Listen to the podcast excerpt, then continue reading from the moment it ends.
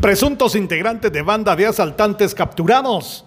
En Coatepeque, policías de la comisaría de Quetzaltenango detuvieron a seis personas y han incautado tres armas de fuego y un vehículo. Además, se recuperó una moto que fue robada el día de ayer.